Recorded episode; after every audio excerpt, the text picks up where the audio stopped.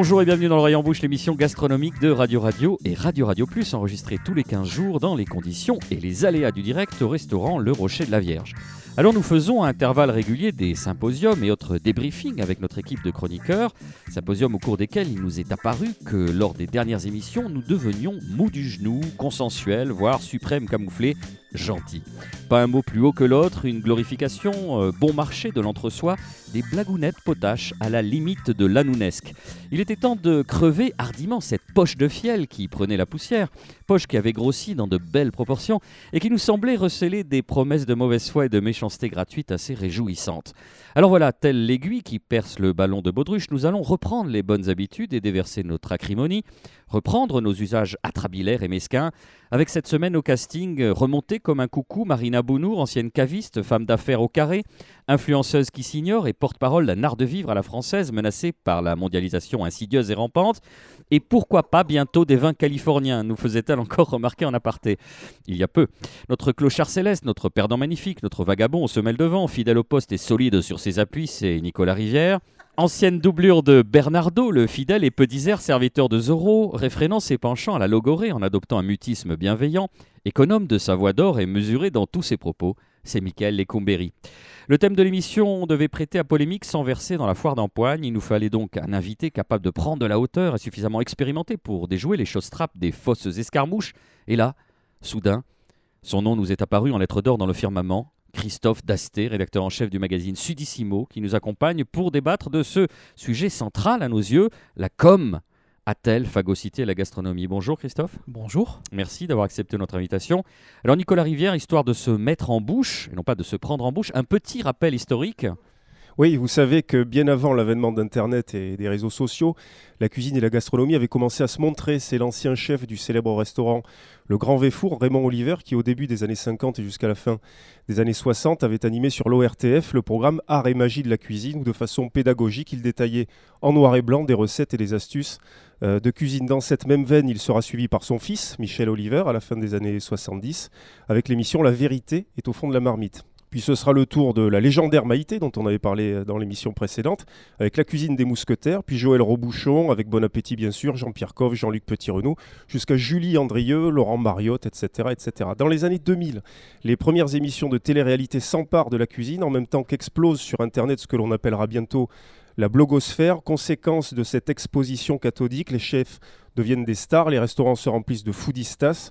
Et puis, en quelques années, le regard porté sur le métier de cuisinier, forcément, change de manière euh, radicale. L'usage des téléphones portables et des réseaux sociaux accentue le phénomène. Tout est sommé de s'exposer avant d'être goûté. Masterclass, événements, battle, pop-up, storytelling. Il semble désormais impossible pour un chef de rester 5 minutes dans sa cuisine, toujours en quête d'un nouveau concept, d'une nouvelle image, d'un nouveau poste, de quoi que ce soit qui lui permette de ne pas être relégué dans le tourbillon de la communication permanente.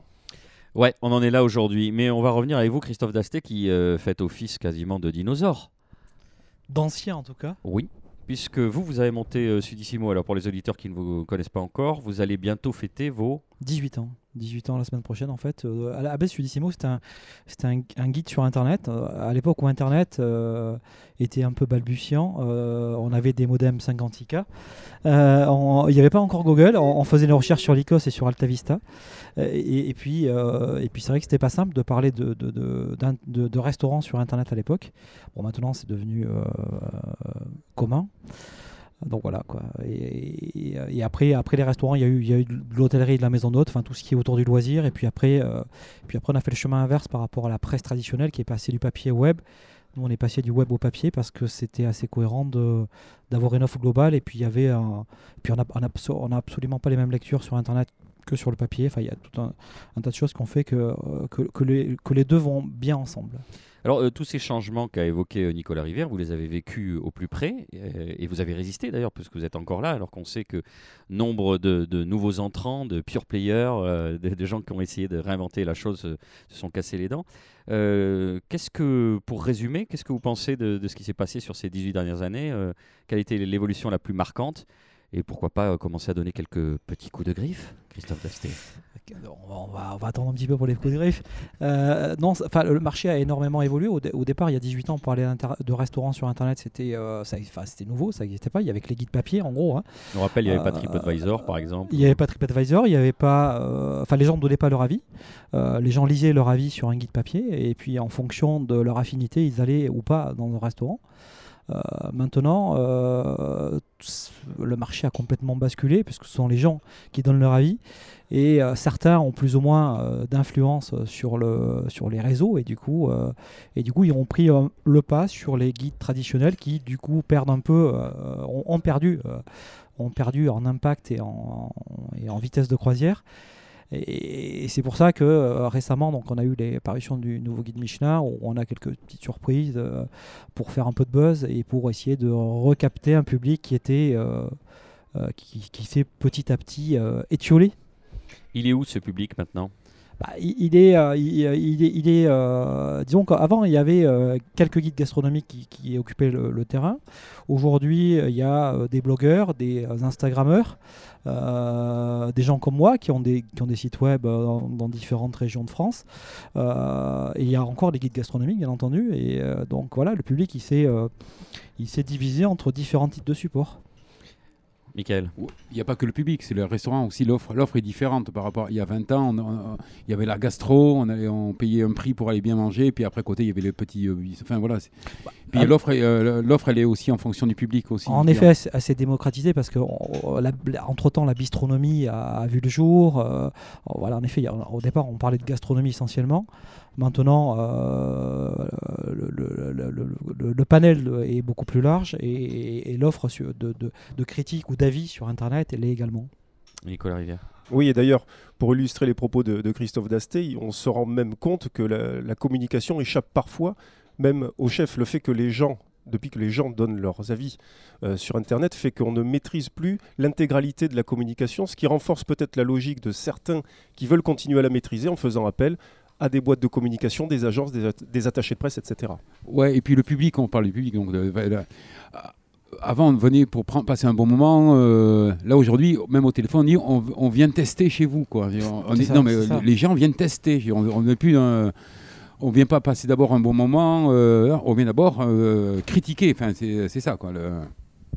Puis avec, avec l'avènement des, des, euh, des, émissions de télé également, euh, télé-réalité autour de la gastronomie, autour de la cuisine, euh, bah, tout le monde est, entre guillemets, auto-proclamé critique gastronomique avec, avec son téléphone. Sans jamais goûter les plats d'ailleurs.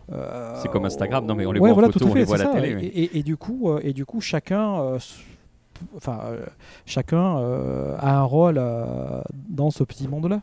Marina Après, moi, ce que je trouve très dommage, c'est que. Alors, c'est super bien hein, qu'on ait un peu starisé euh, les chefs cuisiniers, euh, autant féminins que masculins. Il faut quand même le préciser qu'il y a aussi des femmes dans ce métier-là.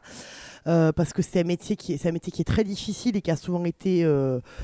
mal, enfin, du moins pas assez considéré. Le seul problème, c'est que ça fait pas trop très très longtemps que je suis sortie du lycée hôtelier.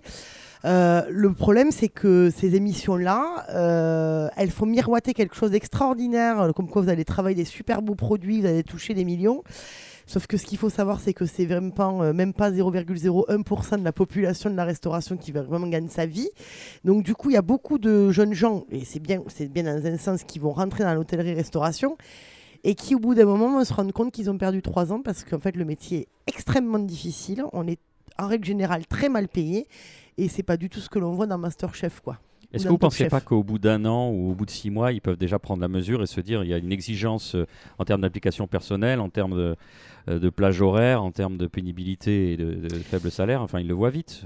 Alors, on ne le voit pas forcément au début parce qu'on a en formation. Donc, euh, ce qu'il ne faut pas oublier aussi, c'est qu'il y a eu une réforme au niveau, de la reste, au niveau, au niveau pardon, des lycées professionnels où ils ont eu la brillante idée de réduire les BEP, CAP à un an et de fusionner ça avec les bacs pro, chose, que je trouve complètement ridicule. Enfin, bref. Et donc, du coup, de passer à avoir 4 ans avec des vraies formations, avoir de plus en plus de pratiques, on leur met des cours de, de pratique euh, sur vidéo, on leur apprend à faire une euh, via euh, une vidéo, donc ça c'est même ridicule. Et quand vous êtes enclenché, que vous avez 15 ans ou 16 ans, que vous regardez Masterchef ou Top Chef, et que en gros on vous dit qu'aujourd'hui de toute façon, entre guillemets, on a presque plus le droit de se tromper parce qu'il n'y a pas de boulot, donc il faut absolument rentrer dans un système et ne pas en sortir, bah, du coup ça donne des gamins qui ont 19 ans, qui sont frustrés d'un métier qui est hyper difficile et qui, bah, qui finissent forcément par changer d'orientation, de, mais ils ont quand même mis trois ans. C'est-à-dire que euh, s'ils veulent passer par une filière euh, professionnelle. Parce qu'après, vous avez la filière techno qui est encore autre chose, ou entre guillemets, on vous forme pour être manager, mais vous savez même pas passer un coup de serpillière. Donc ça, c'est encore autre chose, euh, c'est un autre problème. Donc au final, voilà, on fait miroiter quelque chose d'extraordinaire, mais on, oublie de dire la vérité de ces métiers-là qui sont très difficiles. Nicolas, vous souhaitez réagir? Oui, et on remarque d'ailleurs qu'il y a un phénomène de lassitude qui touche de plus en plus tôt un certain nombre de restaurateurs. Quand vous discutez avec eux, vous vous apercevez que un an, six mois après avoir changé de carte ou ouvert euh, un nouveau restaurant, ils sont déjà dans le projet d'ouvrir quelque chose d'autre parce qu'ils se sont finalement euh, lassés, ennuyés de ce qu'ils faisaient, ce qui est un temps extrêmement court. Je pense qu'on ne verra plus des chefs qui resteront comme Marc Eberlin quasiment 50 ans euh, dans les cuisines d'un même établissement. Ça, ça n'existera plus. Oui, mais là, ça veut dire que c'est une évolution qui suit logiquement l'évolution de la société. Et heureusement, parce que si la gastronomie évoluait d'une manière complètement contraire ou complètement déconnectée de la société, ça voudrait dire qu'elle est un paradis totalement artificiel. Alors faisons un, petit peu d'histoire. On a vu euh, les chefs qui incarnaient. Le premier d'entre eux, on en parlait souvent, c'est Bocuse qui est devenu café du personal branding, comme on dit euh, dans les trucs de marketing, personal branding pour certains, c'est-à-dire se mettre en avant et devenir une marque personnelle. Donc euh, voilà, quand le, cuisinier, le chef se confond avec une, propre marque. Euh, on remarque aussi que les chefs ne partagent plus forcément des conseils culinaires, ils font aussi part de leur, expérience personnelle. On sait que, euh, à l'instar de Thierry Marx, il parle de, ses projets de société, la formation, la réinsertion, l'entrepreneuriat. On a d'autres qui mettent rarement leur style de cuisine en avant, comme Philippe Etchebest, qui se vend davantage comme le gueulard. Non, non, mais qui, peut définir à cette table de dire ah bah Philippe Etchebest, c'est typiquement, c'est ça son type de cuisine. Après, euh, voilà, ils, ne revendiquent pas un style particulier de cuisine. Et on a de l'autre côté des chefs, euh, alors là, il est encore plus, prestigieux, qui sont identifiés, euh, par exemple comme Alain Passard, à partir du moment où il a, il a fait sa décision autour des légumes, il est devenu euh, identifié par rapport à ça. Donc chacun a une démarche marketing différente. Je ne semblais pas être critique en disant ça, je voulais juste balayer euh, ce que peuvent mettre en avant chacun des chefs, chefs, et chacun de leur expérience pour continuer d'exister, pour aussi avoir des, des, des, gens qui suivent sur les réseaux sociaux. Qu'est-ce que vous en pensez de cette évolution, Michael? Non, tu parles toujours de certains chefs. Là, le, le, nombre de restaurants en France, enfin, là on parle de 3% de chefs. Mais c'est les plus vus. Oui, mais à côté, c'est 97% euh, de restauration avec des petits salaires pour les, euh, pour les chefs, pour les. Euh, voilà, c'est pas des gros salaires. On est d'accord. Néanmoins, il faut se faire connaître. La lutte, elle se passe aussi sur les réseaux sociaux. On sait que même ces chefs-là, s'ils le font, bah, c'est pour pas couler, c'est pour, c'est pour exister, c'est pour avoir des 100% de réservation.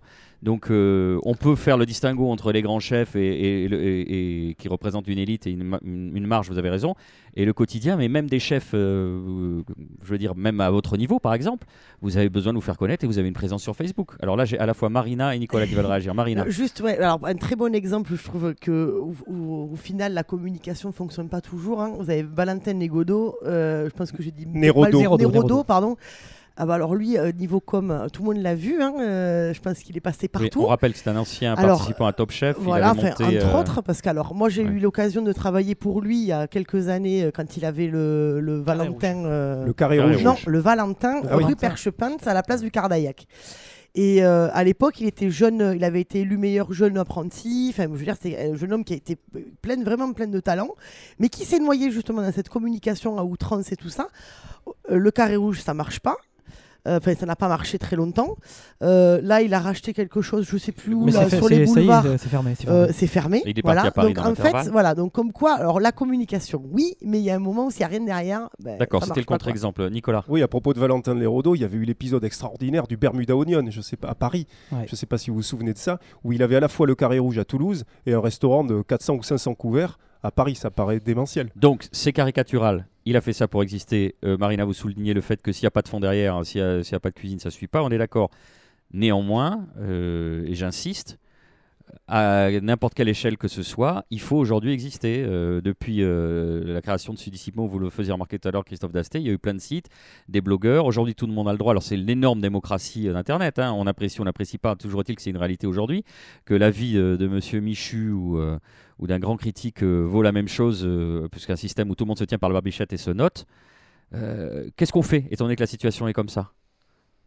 Christophe Dasté ah non, aujourd'hui, c'est vrai que c'est pas évident, mais en même temps, les chefs, euh, qu'ils soient étoilés ou pas, qu'ils soient, euh, euh, quel que soit leur niveau, ont pris l'habitude d'utiliser les réseaux sociaux et de communiquer pour, un, maîtriser leur image. Déjà, c'est la première des choses, parce que ce qu'ils mettent sur les réseaux, au moins, ils en ont la maîtrise par rapport à ce qu'ils peuvent trouver sur les sites d'avis, par exemple, ou sur Google, hein, parce qu'aujourd'hui, Google est devenu un acteur majeur de, de l'avis sur Internet.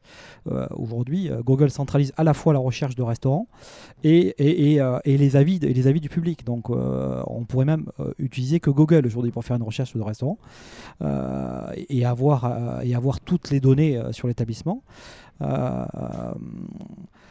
Donc, euh, donc, en fait, les, restaurateurs ont quand même besoin euh, de faire du buzz parce que l'offre de, restaurants, elle est colossale. Et puis aujourd'hui, euh, en plus de la restauration traditionnelle, il y a l'émergence de la, street food qui est quand même ultra importante dans des villes comme Toulouse, qui sont des villes étudiantes, où on, a, on peut manger globalement de la cuisine de rue d'à peu près tous les pays du monde ici, et à un tarif beaucoup plus attractif que les tarifs pratiqués dans les restaurants euh, traditionnels. Et, du coup, euh, bah, euh, l'offre étant conséquente et, et le public relativement stable en volume, on tous les restaurants ont besoin de, se montrer et d'attirer le chaland, entre guillemets. Quoi. Il y, a deux aspects dans ce qu'on a évoqué jusqu'à présent. Il y a les grands chefs ultra médiatiques qui, eux, sont clairement dans des logiques de business euh, avec euh, plusieurs zéros derrière. Et puis après, il y a le restaurateur comme Michael, comme d'autres chefs toulousains, qui effectivement sont malgré tout obligés d'exister. Et de toute façon, quand bien même ne voudraient-ils pas le faire, ce serait compliqué. Et comme on l'a dit, une communication qu'ils ne maîtriseraient pas serait faite à leurs dépens. Donc voilà, on est dans cette logique-là. Ouais, puis il y a de tout, c'est la nature humaine. moi, je connais des, cuisiniers et des chefs, ils doivent se faire prendre en photo tous les 15 jours. Sur Instagram, on les voit dans des posts. Enfin, voilà, il y, a de tout. Moi, je ne suis pas très présent. Je, sur Facebook, il n'y a rien. je dois être euh, publié une fois par mois, quelque chose, et encore.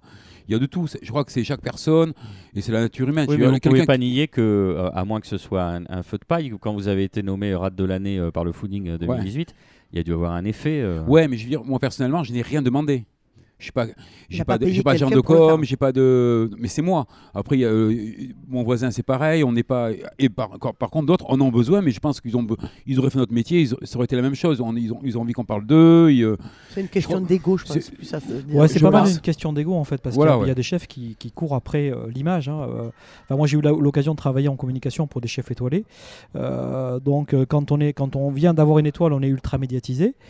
quand on, au bout d'un moment, c'est un autre chef qui peut, qui prend le relais sur, le, sur la médiatisation et, du coup, euh, ils sont un peu perdus, ils ont besoin euh, d'exister, donc ils, communiquent eux-mêmes sur leur propre image. Ça, c'est comme le premier fixe quand on se fait un shoot, c'est génial, la première étoile, ensuite on est chassé par un nouveau chef. Comment on fait durer alors? On fait un beau livre euh, on fait des happenings. Ben, regardez, j'ai redesigné ma salle. regardez, je fais un événement. Bonne bouffe, quoi. Oui, non, mais évidemment. Non, mais je sais pas. J'en parlais tout à l'heure. J'en parlais tout à l'heure. Par exemple, Sylvain Joffre en pleine nature, on ne voit pas, on ne parle pas de lui dans tous les. il n'est pas présent sur les réseaux. Il, voilà, et pourtant il, euh, il est complet, il est tranquille, il est à 10 km de Toulouse. Si c'était fondé uniquement sur la qualité intrinsèque du restaurateur, on serait même pas là à évoquer le sujet. Il y a d'autres paramètres qui entrent en ligne de compte. Il y a le faire savoir, et le faire savoir prendre des formes aujourd'hui modernes, électroniques. Euh, je pense que ça a été dit. Je, veux dire, je pense qu'il y a des gens vraiment, ils ont, on a besoin d'être complet pour vivre tout ça. Donc effectivement, euh, il y en a qui ont besoin d'agents de, de, com. voilà. Enfin, euh, et, puis il y, en a qui, qui, ont été très très médiatisés et qui ont trouvé ce moment-là assez grisant et qui ont envie que ça continue un peu plus longtemps. Donc du coup, dans la mesure une fois, bah, la presse toulousaine est étant assez limitée, une fois qu'on est passé dans les principaux médias locaux, il reste plus que sa propre communication pour faire parler de, de soi. Et, et, du coup euh, et, voilà quoi. De, soi. De soi. Et non pas de son établissement. Non, parce qu'après, après, je pense qu'il y a des gens qui, euh, qui aiment bien qu'on parle de leur cuisine, euh, comme, comme Sylvain Joffre, qui lui est quelqu'un de très discret et même un petit peu en retrait, qui fait son travail de façon passionnée et, tranquillement dans son petit coin. Et puis il y en a d'autres qui ont besoin, pour exister, d'être présents à la une des journaux ou sur les réseaux. Allez, on continue le débat dans quelques minutes. Première pause musicale, restez bien là où vous êtes.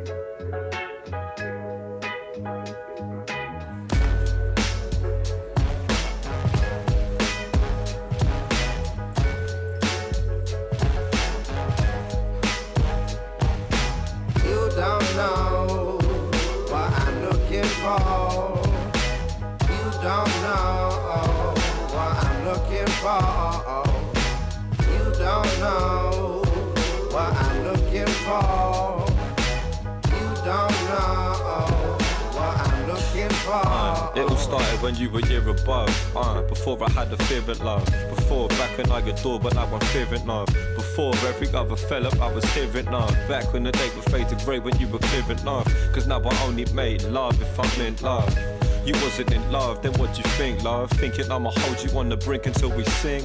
Fade like a bubble, rather have another drink, love. I'll drink up and disappear. Cause honestly, you don't need me here. It's like you need it, can't defeat the fear. But now I see you can't believe, but I read it clear. Play me like an ass, I won't spend another evening here. Deep, the evening clears, drowning in start. Just know you clouded my guts, going down on this lot. But now I sit in a hurry, worry nuts that I bust. Knowing you only went down tough. So what the fuck is up? You don't know I'm looking for. You don't know what I'm looking for. You don't know what I'm looking for. You don't know what I'm looking for. Uh, check, look. I know this shit sounds philosophical and borderline ironic, but this topic's very logical. Whether it's a blessing or a motherfucking obstacle that breaks apart and leaves the brokenhearted to the hospital. Powerful devotion for some. When I was young, lack of any kind of emotion had me hopeless and numb. Back when I was dumb, I was never running my gums, just always running from webs that I spun. Stress weighing a ton, weight was more than I was able to bear. Cause in my mind, it's mad fruity to be labeled a pair, but blatantly scared, escaping any fragrant affair. That was my duty, always threw me into times of despair. Writing rhymes to try to describe the many times that I cared. Cause honestly, to put it properly, I'm underprepared. And who am I to play the cast away? I've got a bigger part to play. So when they ask me, it ain't hard to say. Uh. You don't know what I'm looking for. You don't know what I'm looking for. You don't know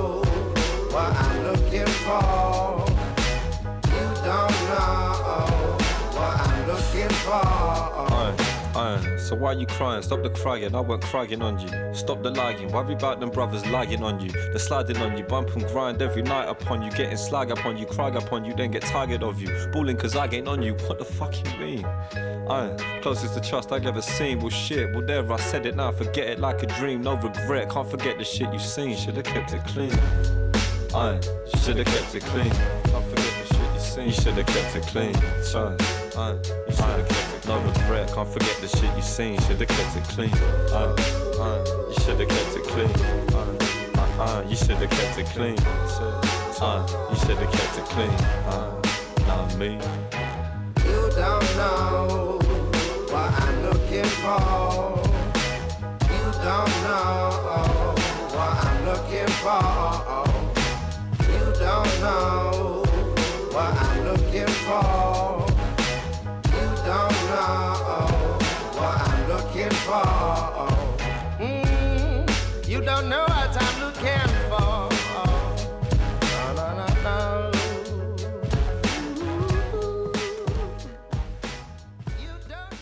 Vous êtes bien sur Radio Radio pour l'émission Gourmand de l'Oreille en Bouche, en compagnie de notre invité Christophe Dasté, autour du thème La com a-t-elle phagocyté la gastronomie? Alors on s'était arrêté au, fait que certains chefs aimaient, aimaient bien communiquer euh, autour de leur personne. Je vous euh, rappelle cette citation il y a quelques années de Christian Lesquer Les gens ne consomment plus de la cuisine, consomment des cuisiniers. Voilà, alors maintenant, il disait il faut montrer sa bouille. Alors lui, il s'est fait violence, à l'instar de Monsieur Joffre, dont vous parliez tout à l'heure. Bah, il est sorti de sa cuisine pour se montrer, et d'ailleurs, gr- grand bien lui a pris, puisqu'en 2016, il a récupéré euh, trois étoiles. Voilà, euh, on en est euh, réduit à ça, euh, Christophe Dasté? Non, on n'en est pas réduit à ça. Mais sandwich. Aujourd'hui, bah, on, peut prendre l'exemple local de Michel Saran, qui, qui était un chef réputé et plutôt assez discret. Et puis, il est devenu jury dans Top Chef. Euh, euh, et a, complètement explosé en termes de notoriété au niveau national. Moi, à l'époque, quand je, parlais de Michel Saran sur la côte basque, où je suis assez souvent, euh, personne connaissait Michel Saran, euh, sauf ceux qui, avaient, euh, qui étaient passés par ses cuisines, mais il y, euh, en avait très peu. Et, du coup, euh, Top Chef a créé un espèce de, personnage ultra médiatique. Aujourd'hui, Michel Saran, je suis pas sûr qu'il soit souvent dans ses cuisines parce qu'il a euh, euh, l'émission télé, du consulting à droite à gauche. euh, Les sandwichs SNCF.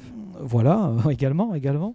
Et, et- et donc sa vie a totalement euh, évolué. Mais, mais est-ce que Michel Saran est encore un chef classique, j'en suis pas, pas vraiment sûr parce que il, il est passé à un niveau euh, de telle médiatisation qu'il est plus dans le même monde des autres chefs étoilés euh, régionaux et locaux. Alors, euh, cet effet démultiplicateur de, de la télé, il est accessible qu'aux chefs qui ont une certaine déjà notoriété à la base. Pour le, la masse euh, des, des, des sans grades et des obscurs, euh, Michael euh, Lecumberi, malgré tout, et j'insiste là-dessus, vous dites que vous ne faites pas de communication, mais il faut quand même se faire connaître, il faut quand même avoir un minimum de présence sur les réseaux sociaux, ou pour vous, c'est pas la peine? Enfin, moi, je le cherche pas, ça, mais c'est personnel. Moi, c'est le bouche à oreille, c'est le, client qui est content, qui va en parler à des potes. Enfin, je pense que ça marche comme ça. Après, j'ai un restaurant, il y a 35 places. Mais je crois que le, le- la meilleure façon d'avoir du monde, c'est d'être euh, voilà, c'est d'être sincère avec ta cuisine. Et puis, euh, la chose qui m'énerve le plus, et qui me rend fou, c'est quand j'ai des, des- des mauvaises critiques, des, des gens qui sont venus, que ce soit sur TripAdvisor, enfin, parce qu'il y en a, ils, ils sont pas contents alors qu'on donne tout. Voilà, moi, je suis Mais ça relève de ce Ça que sert rien de tout l'heure communiquer, de dire, euh. Non, ça reste de la communication quand même, Michael. de. C'est-à-dire que vous vous en foutez, mais dès qu'il y a un truc négatif, de mauvaise foi ou machin, bah vous répondez personnellement et ça vous prend Ah oui, trip. bien entendu. Oui, mais Michel. Saran disait la même chose, d'ailleurs. Michel Saran disait, mais on pas pour ça. Non, j'ai- grave, on subit. De toute façon, les réseaux sociaux sont là, euh, ce qu'expliquait Christophe Dasté tout à l'heure. Moi, je, enfin, moi, je pense de que fait. Bon, je parle pour mon restaurant. Je, je- je pense que la meilleure des choses, c'est vraiment le bouche à oreille. Je- J'en suis convaincu à 90%. Après, lorsque je peux passer d'un petit, quand je fais un petit événement, je vais en parler sur Facebook. Mais c'est voilà, c'est pour, euh, c'est pour, c'est pour montrer à des gens qui sont qui sont pensés ça. Donc vous avez une utilisation même minimale des réseaux sociaux. oui, Nicolas Rivière. j'y suis. Je suis présent sur Instagram et je suis présent sur Facebook. Il n'y a pas de souci. ouais. Il y a beaucoup de restaurateurs qui, entre deux services, passent leur temps euh, sur TripAdvisor à répondre à chaque commentaire, en particulier quand ils sont négatifs. Donc, ils perdent un temps fou, effectivement, à essayer de rattraper euh, une communication mal maîtrisée. Ça, on l'a dit. Un élément euh, par rapport à, à vous, Michael Lecumberi, quand vous avez monté euh, le Rocher de la Vierge, à l'époque rue Merly, c'est que le poste qu'avait fait euh, Rodolphe Lafarge Oui. sur son site Rodenroll, vous avez en quelques jours apporté une En- clientèle très le premier importante. jour. Le Voilà, le premier premier jour. Le premier jour. Donc, on voit bien. Oui, mais ce que je parle, c'était pas une commande venant de ma part. J'ai Non, pas- bien sûr. Non, non, mais on parle de communication. La communication, ça, ça part d'une personne qui veut communiquer. Là, là, effectivement, il n'y a, il y a pas de souci. Il est, Mais j'avais pas commandé une. une- Non, mais ce C'est là je- où il faut faire le Mais c'est distinguo. très important. Je dis pas que Ah, c'est pas après, important. voilà, Ce que je veux dire, entre la com Ah, payée il a- ou la volontaire et la com que font nos amis ou les gens qui ont apprécié. Là, c'est ingérable, mais c'est pas pareil. Là où c'est une forme de piège, c'est que vous cuisiniez depuis déjà très longtemps, notamment euh, rue du Thor. Et là, il y avait zéro communication choisie ou une. non. Oui, il y avait une. Ouais, quoi, il y a- Libération. Il y avait eu un article de, de Jackie Durand, Ouais, ouais. mais vous étiez, vous- à l'époque, vous passiez strictement inaperçu sur la scène euh, culinaire toulousaine. Tout à fait. Il était après- plein quand même. hein. le phénomène des avis est quand même assez récent aussi. hein. Euh, ça fait 5 ans qu'on- que les gens donnent leur avis et, euh, sur tout et photographient à peu près tout ce qu'ils mangent. Euh, sinon, auparavant, c'était c'était pas, pas vraiment le cas. Euh, donc euh, c'est un phénomène qui est assez récent. Bon, je ne sais pas du, du tout dans quel sens ça va évoluer. Mais pour en revenir à ce que dit Michael, euh, lui il est dans un cas de communication subit un avis sur Internet. euh, il n'y peut absolument rien. Il peut juste éventuellement y répondre. J'étais très content. Il peut juste y répondre quand il est positif ou négatif, mais après, c'est vrai que répondre à des avis peut prendre énormément de temps. Enfin, il y a en effet des restaurants qui, qui passent pas mal de temps chaque jour pour, pour suivre ce que disent les gens sur les différents réseaux. Non, et puis les gens sont, ils sont assez catégoriques dans une, euh, dans une critique. Je veux dire, euh, on peut, euh, c'est arrivé à tout le monde, on peut aller manger dans un endroit, ça nous plaît pas, il y a le décorum nous plaît pas, l'ambiance nous plaît pas, il n'y a pas, il a pas mort d'homme. Je veux dire, on revient pas et puis basta. Là, il y, a des- y a vraiment des personnes qui viennent. Mais vous voyez que ça vous tient à cœur, Michael, et vous Et bien imposez votre rationalité, en tout cas vous la projetez sur celle des autres. L'internaute chez lui, dans le cadre de l'anonymat, euh, ça lui fait un- une caisse de résonance formidable. Donc chacun, même de Tout mauvaise foi, même sans avoir Oui, mis le fait, pied oui. dans votre établissement, peut raconter n'importe quoi, et il sera sur un pied d'égalité avec un autre qui s'est régalé chez vous. Je crois que c'est cette nouvelle règle, et c'est pour ça que vous dites, alors ça c'est la communication subie, vous ne vous l'avez pas choisi, et vous-même vous communiquez euh, par, par, par envie euh, sur les réseaux sociaux et vous répondez aux avis. Comment on fait en cas de communication non subie? On a vu que donc à la fin des années 90, il y a eu l'avènement des attachés de presse.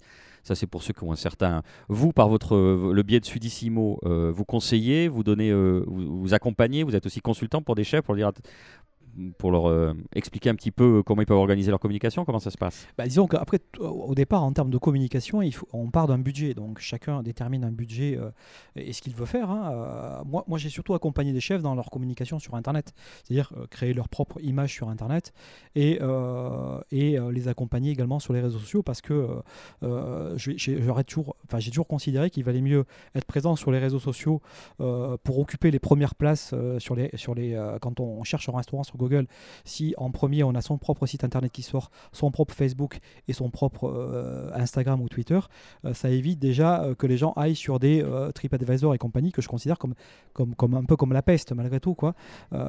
Et, du coup, et, du coup, moi je, je le- je les incite vraiment à, à maîtriser les outils qu'ils peuvent maîtriser. Après, chacun fait ce qu'il veut et chacun, chacun voit midi à sa porte un petit peu. Ce qui est sûr, c'est qu'un avis, un avis négatif a beaucoup plus de portée qu'un avis positif. Et, et malheureusement, euh, en France, euh, on, on est, on est plus enclin à, à- à amener un avis négatif que, que positif sur un restaurant. Fait surtout en fait. hein. Nicolas Surtout d'ailleurs. Non, effectivement, vous, vous pensiez à qui euh, en particulier, Christophe Dasté, à propos des avis négatifs euh Non, j'ai pas de, j'ai pas de, j'ai pas d'idée là sur l'instant. hein. Euh, non, il y a pas, il y a pas mal de restaurants qui ont, qui ont des avis, euh, enfin assez partagés. Non, je vois pas là, je, je vois pas. Alors même, euh, je, je- Moi, le seul avis négatif que je peux avoir, c'est un, un restaurant qu'on avait, on avait longuement discuté, c'était les Petits Fayot, où, où j'étais où je partageais absolument pas euh, tous les avis plutôt positifs et élogieux qu'il y avait sur le restaurant. Moi, à chaque fois que je suis allé, j'ai jamais trouvé ça exceptionnel. Et la dernière fois, c'était un peu le, le pompon, mais, mais c'est pas pour autant que, que je le partage sur les réseaux sociaux. Je vais pas. euh, je vais- Déverser la haine. Voilà euh, quoi. oui. euh, Enfin, la haine, dire qu'à l'inverse, il y a des effets d'emballement, euh, qu'il y a des restos qui sont à la mode pendant un temps et que, comme vous l'avez dit, comme le, le- de- dans la griserie de cela, le chef peut être amené à vouloir, euh, en tout cas, tenter par tous les moyens de, faire perdurer cet effet-là. Et euh, est-ce que ça veut dire qu'en creux, on s'éloigne de l'essence même de son travail, c'est-à-dire euh, ce qu'il fait en cuisine, pour davantage communiquer sur la personne et son histoire personnelle? Enfin, l'histoire qu'il veut raconter, son storytelling. Marina. Après, je pense qu'il y a- aussi il y a un côté où euh, ça fait bien d'aimer euh, un restaurant même si on l'aime pas. C'est-à-dire qu'il y a alors je parle pas forcément des petits faillots, euh, bon après c'est autre chose, mais pour vous donner un exemple tout bête, faire un parallèle, je tombe sur une vidéo, sur une interview, donc ils habillent une nana de manière très bizarre, on dira, et en fait on met des gens devant elle, on dit qu'est-ce que vous pensez de ces fringues? Tout le monde dit mais c'est affreux, c'est importable. Et là le journaliste se dit en fait c'est la nouvelle collection de Rihanna. Et là tout le monde fait en fait c'est pas si mal. En fait je pense qu'il y a ça aussi dans, les- dans les l'effet, restaurants, c'est que- Étiquette, vous qui êtes ben, caviste, euh, voilà, si je vous mets ça, une piquette et que je mets que- dedans un euh, Pétrus, enfin je mets l'étiquette de Pétrus, votre cerveau va compenser de Exactement. 30% et dire Hum, c'est bon. Voilà. C'est pour ça que c'est le piège un peu des, des dégustations à l'aveugle aussi. Il faut faire attention, c'est que très souvent euh, ces grandes étiquettes sont parfois euh, recalées un peu plus bas face à des choses qui sont beaucoup moins chères. Mais je pense qu'il y, y a un côté mode où c'est un peu bien de dire oui moi je vais là. Euh, Alors, c'est vrai que forcément on n'a pas forcément du plaisir. quoi. Christophe Dasté. C'est vrai qu'il y a un côté mode et et un restaurant qui fait le buzz sur Internet ou sur les différents euh, supports qui existent, forcément euh, va capter un public euh, euh, plus important. C'est- euh, évident. J'ai eu, moi, enfin, au début, la première année, j'avais tous les blogs, tous euh, les blogueurs, j'ai tout le monde qui venait manger là, au premier. euh, et effectivement, tu es présent, ça te remplit le resto, c'est. euh, mais c'était subi, c'est- j'ai jamais demandé. Et après, ça a été une. euh, Est-ce que ça s'est vite calmé parce que vous avez rien fait pour communiquer davantage? Oui, oui, ça se, à un moment donné, ça se calme, ça se tasse. ça veut dire, euh, on refuse tout le temps au début, puis après, voilà, euh, c'est, euh, on est complet tranquillement. euh, voilà. Ça s'est calmé, mais vous êtes tous les jours complets. Il faut dire Ouais, aussi après, il y a des périodes aussi. Non, c'est pas tous les jours complets, euh, mais. euh, ouais, voilà, là, c'est, des- c'est pas des grosses saisons, là, janvier, février. Mais euh, oui, là, je- on- à partir d'une certaine heure, oui, on peut que refuser, oui.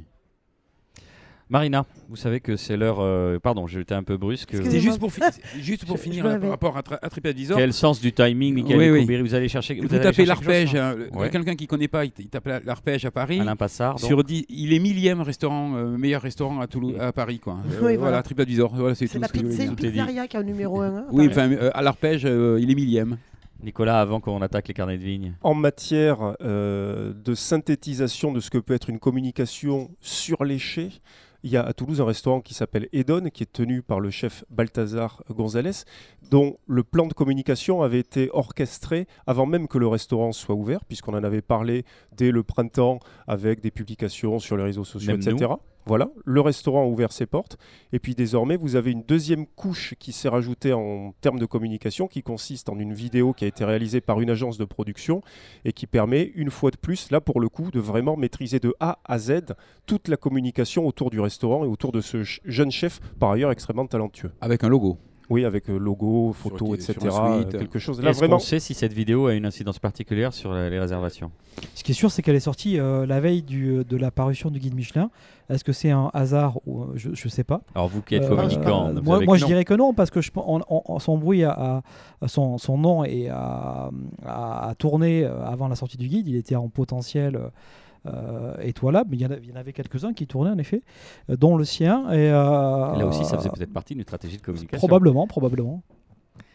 Marina, qu'est-ce qu'on boit avec tout ça? Alors, En général, on boit du vin, mais là, c'est un boit peu de la différent. parce bière. que- Oui, on va parler de la parle- fabrication de la bière, une, une entreprise qui a une démarche assez singulière.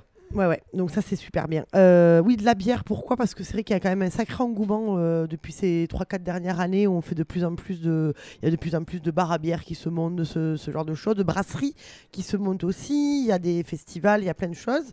Et donc, du coup, euh, voilà, la bière, ben, la bière c'est quoi? Surtout parce que très souvent on se trompe, hein, on dit toujours que la bière c'est à base de houblon, ce qui n'est pas du tout vrai. La bière, en fait, c'est le même démarrage que le whisky.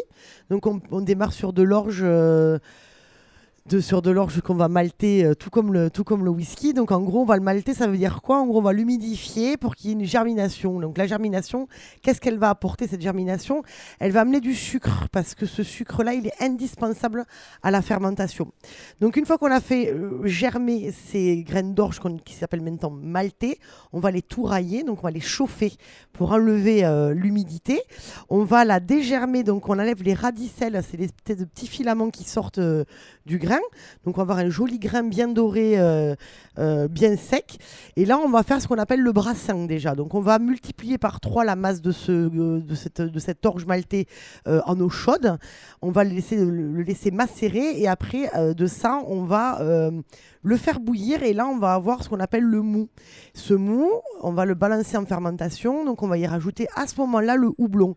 Donc le houblon, ni plus ni moins, ça ressemble un peu à du cannabis. hein. Ça- C'est une espèce de, de jolies feuilles. euh, Bizarrement, je vois ce que vous voulez dire. ça ressemble à une jolie liane. euh, donc c'est ce qui va donner un petit peu cette amertume et ce goût bien particulier de la bière. On va y aussi y rajouter donc, des levures de bière pour que la fermentation démarre. Et en fait, il y a de l'alcool. Pourquoi? Parce que c'est les levures qui vont manger ce fameux sucre qui a été créé pendant la germination. Donc une fois qu'il y a la fermentation, euh, après euh, on va avoir ben, tout ce qui va être euh, donc l'élevage, donc plus ou moins on peut le mettre en fût ou pas. On va aussi la filtrer avant de la mettre en bouteille. Et donc de ça, je voulais parler d'une entreprise qui s'appelle, qui vend de la bière qui s'appelle Toast. Alors Toast, pourquoi? Parce qu'ils ont eu la brillante idée de se dire on a un gaspillage de pain dans le monde qui est absolument énorme. Ça se compte en millions et millions de tonnes de pain. Donc en fait, ce qu'ils vont faire, c'est que dans le brassin, une fois qu'ils vont avoir le mou, ils vont rajouter directement les tranches de pain, parce qu'en fait, il y a énormément de pain tranché qui, ont- qui, qui sont jetés euh, tous les jours. Et donc, du coup, c'est pareil. Donc, ils vont rajouter du pain, ils vont rajouter euh, du houblon, de la levure, et ils vont faire euh, une bière à base de ce pain-là. Et le pain, en l'espèce, il remplace quel, quel élément? En fait, c'est en plus. C'est, voilà, c'est alors. je pense que très sincèrement, ça va diminuer le taux de levure hein, parce qu'il y a déjà des levures présentes dans le pain aussi, et ça va amener une bière qui va avoir un goût, ce qu'on appelle un peu toasté, d'où le nom de toast. Voilà.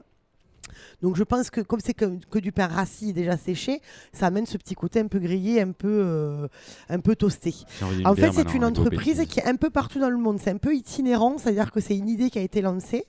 Euh, et ce qu'il faut savoir, c'est que les bénéfices, en fait, sont pas pour cette entreprise-là. Ils sont reversés tout à une campagne, à une, à une- pardon, pour une campagne caritative.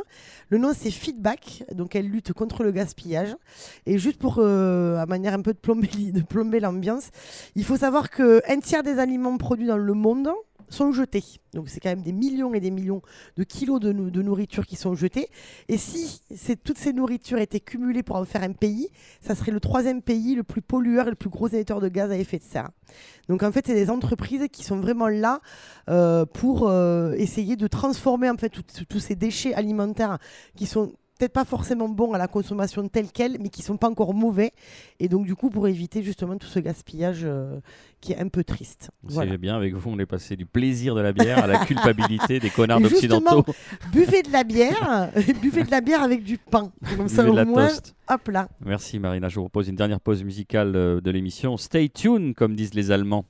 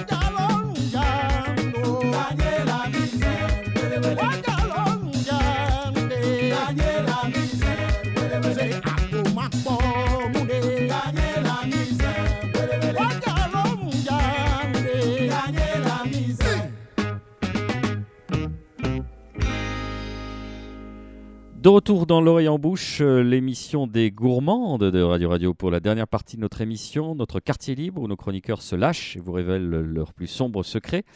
On va commencer une fois n'est pas coutume par notre invité Christophe Dasté, euh, le directeur de la publication de Sudissimo, je le rappelle. Euh, Christophe, vous êtes allé faire un tour chez nos amis bordelais. Tout à fait, je suis allé passer quelques jours à Bordeaux. Euh, où j'ai euh, j'en ai profité du coup pour goûter euh, à quelques tables locales et visiter la cité du vin.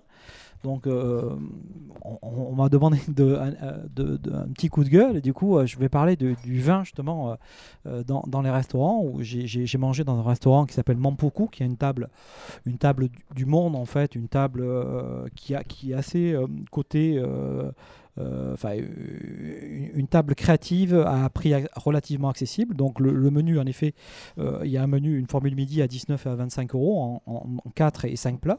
Donc c'est vraiment très correct compte tenu de ce qui est servi. Euh, par contre, le prix du vin, le verre de vin était à 6,50 euros. Donc je trouvais le ratio euh, pas vraiment euh, très bon et ça m'a un peu déçu.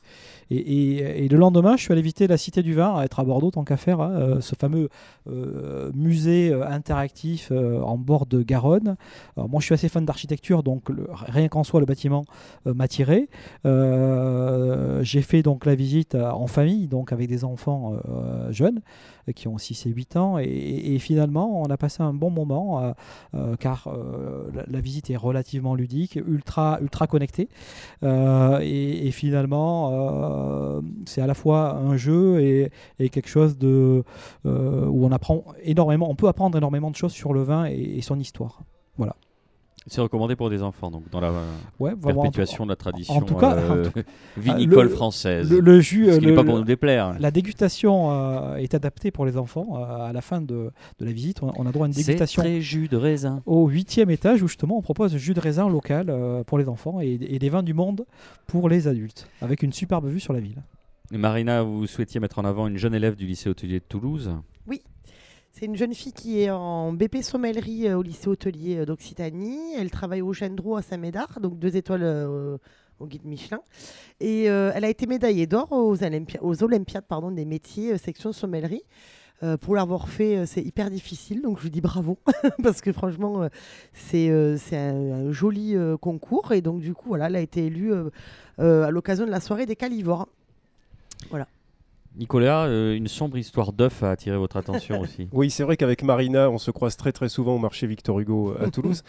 Et le samedi précédent, on discutait d'astuces de, diverses euh, de cuisine. Et Marina a une excellente idée pour essayer, en tout cas, de ne pas rater les œufs pochés. J'avoue, à titre personnel, je n'ai jamais réussi à en faire. Et là, Marina m'a dit Ah, mais attends, j'ai une astuce, tu vas toujours les réussir. Ouais, alors que c'est pas une astuce à moi, hein, j'avoue, hein, mais que j'ai vu. Euh, oui, parce que très souvent, c'est vrai, vrai que c'est hyper difficile. Ils crèvent, ou du moins, enfin bref, c'est hyper compliqué. Euh, le faire dans du film alimentaire, mais pour cuisson. Donc en fait, vous prenez un petit ramequin, vous le, vous le, vous le recouvrez de film alimentaire, donc jusqu'au fond. Vous cassez votre œuf à l'intérieur vous le fermez comme une petite aumônière et vous le plongez dans votre eau bouillante. Et en fait, votre œuf, il reste euh, ben, presque parfait parce qu'il est complètement euh, enrobé de film alimentaire. Et vous le cuisez à peu près 4 à 5 minutes pour avoir une cuisson euh, molle, enfin, ce qu'on appelle mollet, donc avec le jaune d'œuf qui coule à l'intérieur. On peut faire ça aussi dans une louche. Voilà, ou le laisser la louche directement dans l'eau. et tranquillement, et il reste, dans, il reste, dans, la louche. Exactement. Même ça, j'avais essayé, ça n'a jamais marché. Oh, bah, Mais comme toutes les bonnes idées, c'est à la fois euh, simple, on n'y pense pas assez souvent. Alors je précise, film alimentaire pour cuisson. On ne prend pas le film alimentaire pour conservation.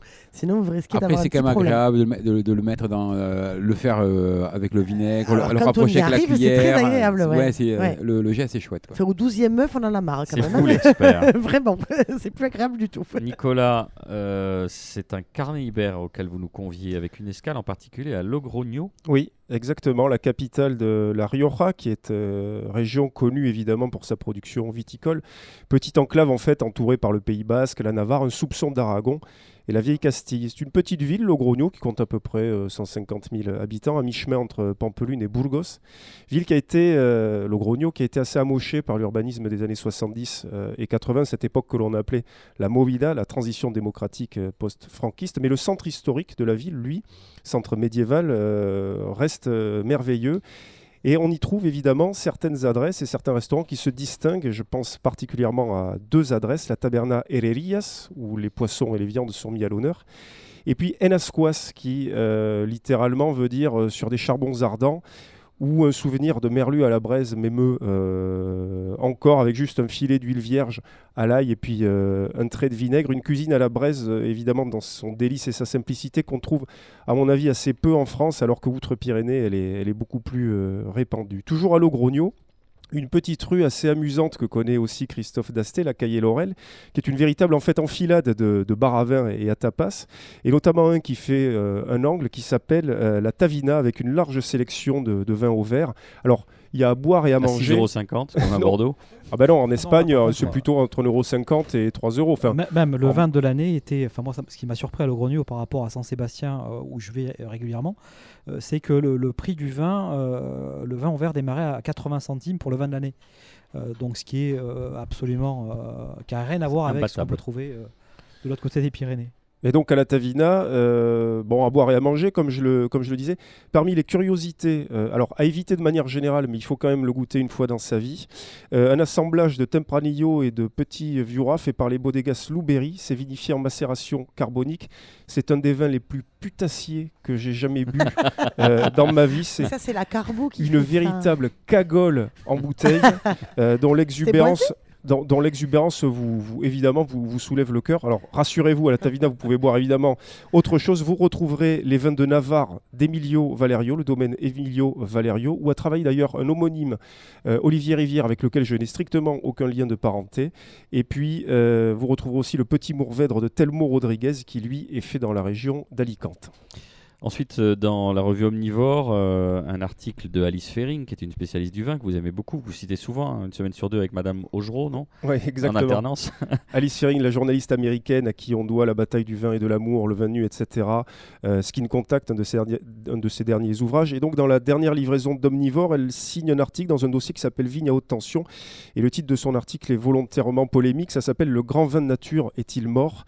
Et où elle explique, dans lequel elle explique effectivement que euh, l'appétence du marché aujourd'hui pour les vins nature fait que les vins sont mis en bouteille et vendus trop rapidement, avec des vins levurés, souvent non finis, et elle s'indigne aussi d'une prolifération du goût de souris et du fait que d'une manière générale, euh, on commence à prendre euh, les défauts pour des qualités. Un article absolument euh, passionnant où elle revient aussi sur le fait que beaucoup de cavistes, on va dire néophytes, expliquent aux gens qu'un vin naturel, ça se doit d'être défectueux. Donc voilà, vous retrouverez cet article dans Omnivore. euh, Remet Foodbook. les pendules à l'heure. Exactement. Enfin, des nouvelles de l'ancien deuxième ligne du 15 de France, euh, Olivier Merle. Oui, Olivier Merle qui avait fait les grandes heures de Grenoble, de l'AS Montferrand dans les années euh, 90 et puis de l'équipe de France. Ses surnoms, l'homme et demi euh, notamment, avait fait le, tour du monde. Et bien, fa- figurez-vous que euh, Olivier Merle fabrique aujourd'hui des couteaux parce qu'il en avait marre au restaurant de manger avec euh, des couteaux de piètre qualité. Il s'explique dans la dernière livraison de Tampon, qui est un magazine consacré au rugby édité par Sopress. Il dit Je vais régulièrement manger des bonnes viandes. 9 fois sur 10, le restaurateur fait l'effort de bien la préparer, de soigner la cuisson, mais elle est servie avec une lame de merde, des couteaux avec des dents qui déchirent la viande. Ça gâche tout, tu n'as pas de plaisir. Du coup, il a dessiné lui-même ses propres couteaux. Comme il est auvergnat, il a pris sa voiture et il est allé à Thiers, qui est la capitale française du couteau. Il a rencontré là-bas euh, une confrérie de, fabricants et il a donc euh, fait fabriquer son propre couteau qui s'appelle le Merluche, puisque c'est un autre de ses surnoms. Et vous retrouverez tout ça en tapant Olivier Merle, couteau, le Merluche sur Internet. Euh, vous verrez, c'est assez amusant. Marina, vous souhaitiez euh, réagir par rapport à ce qu'on a dit tout à l'heure sur le vin nature. Oui, bah, ça fait longtemps qu'on essaye de faire passer les défauts pour des qualités dans les vins nature. C'est ce qui m'exaspérait un peu au début. C'est un bret, ça reste un bret et ça pue, ça pue quoi. Et ça sera jamais une qualité en fait. voilà. Je crois que cette Mais, euh, intervention voilà. était importante. Oui, ben, Marina merci. Bounour. Eh ben oui, euh, eh ben ouais. Eh ben oui, il faut le Le dire. vin était bon aujourd'hui, Marina, à table? Très bien, c'était un prunelard de chez Plajol, c'était extra. Euh, on n'en boit pas assez souvent, je trouve. On parle pas assez souvent de Plajol. Là aussi, une émission sur deux. Alors, euh, à mon tour de me fendre de quelques petites euh, réflexions, justement, à, la faveur d'un de ces séjours dominicaux au sein du beau marché Victor Hugo, j'ai acheté du Gorgonzola et je me suis souvenu qu'il y a une affirmation péremptoire et combinatoire sur le Gorgonzola. Attention, ne mangez pas la croûte du gorgonzola. Donc si vous avez le loisir d'en acheter, vous verrez, c'est indiqué presque noir sur blanc. Et à la limite, ça fout la trouille. C'est vrai, qu'est-ce qui peut nous arriver quand même? Et je m'étais dit, ça va être encore une histoire de, lobbyistes et de, peut-être de, concurrents jaloux de gorgonzola. Non, non, non, non, ils se sont tirés eux-mêmes une balle dans le pied. Il y a 11 ans, le consortium gorgonzola a demandé officiellement à l'Union européenne, le 6 mai 2008, euh, décision 2008/C111/17, euh, de modifier ou de clarifier justement dans le cahier des charges de la production euh, requise qu'il ne fallait pas du tout consommer euh, la croûte. Ils en sont très contents. Ils disent eux-mêmes sur le, site du consortium, au début, la proposition n'avait pas reçu un bon accueil. Tu m'étonnes. Mais avec le temps et des explications détaillées, soutenues par des tests de laboratoire, on a compris toutes les raisons scientifiques et pratiques de cette requête. Donc il est évidemment que non, que vous pouvez manger, mais euh, c'est quelque chose qui perdure. Et ils disent qu'il s'agit sans doute d'un excès de zèle, mais c'est pour protéger les consommateurs. Il faut le lire sur le site du consortium lui-même, c'est on marche sur la tête.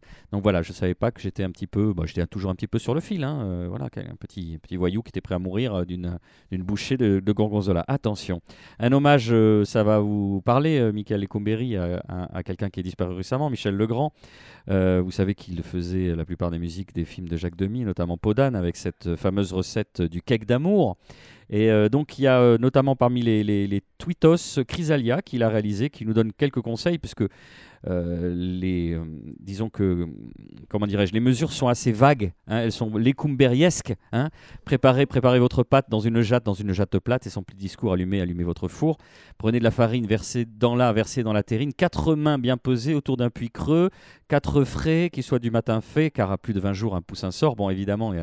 Et donc elle a déterminé. Je vous invite à suivre son donc Chrysalia K R Y S A L I A. Vous tapez ça et le cake d'amour. Elle a calculé qu'une main peut porter environ 150 grammes euh, et donc, elle obtient à la fin une pâte mi-4 quarts, mi-brioche. Et c'est absolument délicieux. C'est beau l'amour. La bague à l'intérieur? Voilà, à la fin avec la bague. Ça ferait le bonheur des, dentistes. Euh, j'aimerais revenir aussi euh, à Bordeaux, que vous évoquiez tout à l'heure, Christophe Dasté, avec un coup de gueule de ce vieux barbon dont on n'entendait plus vraiment parler, Philippe Solers, qui a écrit récemment une lettre à Alain Juppé. C'est un scandale qui remonte à la fin de 2017, mais qui est devenu un tout petit peu plus médiatique euh, du fait de l'interpellation du grand Philippe Solers envers le grand Alain Juppé, en, s'étonnant que, évidemment, euh, certains châteaux bordelais ayant été rachetés par des Chinois, eh bien, le nom à l'international change de ces châteaux. Et nous avons donc le château Lapin Impérial, le château Lapin d'Or, le château Antilope tibétaine et la Grande Antilope, évidemment.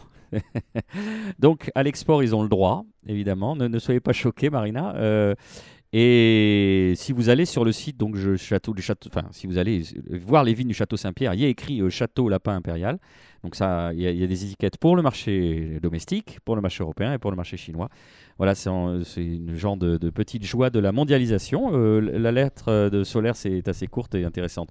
Vous souhaitiez préciser quelque chose, Nicolas Rivière? À propos de Philippe Solers, vous connaissez l'incroyable citation de Guy Debord? Non. Guy Debord avait dit C'est insignifiant puisque c'est signé Solers. Très beau. On va terminer pour rester dans l'esprit du thème qu'on avait choisi aujourd'hui avec la reprise de Top Chef, qui je vous le rappelle a repris mercredi dernier. 10 ans de Top Chef. Et il y a un article que je recommande fortement sur lemonde.fr. Euh, si vous n'avez pas les codes, écrivez à la rédaction qui fera suivre, parce que je pense que c'est un article abonné. Et on découvre euh, bah, finalement que, euh, évidemment, c'est comme c'est scripté. Et euh, non, on découvre pas, parce qu'on le sait évidemment. Euh, là, je, vois Marina qui fait des grands signes. Nous ne sommes pas naïfs. Alors maintenant, il raconte que la, journée commence à 6h20 du matin et se termine à 20h le soir. Jean-François Piège est complètement rompu. Euh, voilà, il reçoit des, instructions directement du, réalisateur qui dit vas-y, fais voir l'humidité. et étant donné le fait que la concurrence s'est fortement aguerrie avec les arrivées notamment des séries documentaires consacrées à la cuisine sur Netflix, ils ont été obligés de hausser leur niveau de jeu et pour ce faire euh, d'acheter euh, du matos vidéo bien supérieur, euh, notamment sans blaguer, je pense qu'ils filment d'ailleurs en 4K et à base de ralenti, de gros plans et comme dit l'article, de subtils mélanges d'épure et de foot porn. Euh, et évidemment, on, on, voit aussi que Philippe Etchebest reçoit des, consignes. Va voir ton candidat, demande-lui ce qu'il est en train de préparer. Est-ce qu'il pense pouvoir se démarquer avec ce mijoté moderne? Est-ce que vous pensez pouvoir vous démarquer avec ce mijoté moderne? On en est là, quoi. Hein. et là, qu'est-ce qu'il est en train de découper? Et enfin, on a une explication euh, à une bizarrerie, si vous avez eu le loisir, voire pour certains le plaisir ou le déplaisir de voir le programme. On comprend enfin, nous dit euh, la journaliste, que faire tourner l'assiette sur elle-même avant de déguster, c'était pas un tic bizarre des jurés, c'était juste une demande de la régie pour montrer le plat sous tous ses angles en entier. Merci à Christophe Dasté d'avoir accepté notre invitation. Merci à Marina Bounour, Michael Lécumbéry, Nicolas Rivière ainsi qu'à Axel Roy, notre réalisateur. Vous connaissez ma phrase de fin euh, classique, vous nous retrouvez sur le 106.8 de Radio Radio et Radio Radio Plus. À la faveur des rediffusions, nous avons un tout nouveau site, tout beau, tout frais, euh, magnifiquement mis en ligne par notre président, la main sur le cœur, Luc Magrignard, radio radio toulouse.net. On est évidemment écoutable en balado-diffusion sur iTunes, SoundCloud, Mixcloud ou Spotify. Je vois pas ce qu'on pourrait faire de mieux pour qu'on nous écoute. Hein. Il faudra, faudra peut-être demander le conseil de Christophe Dasté pour qu'on se fasse davantage connaître sur les réseaux sociaux. Et pour conclure, je citerai Jacques Prévert, ce qui a le don de faire enrager Nicolas Rivière qui l'exècre. Il faudrait essayer d'être heureux, ne serait-ce que pour donner l'exemple. Rendez-vous dans 15 jours. Merci de votre fidélité.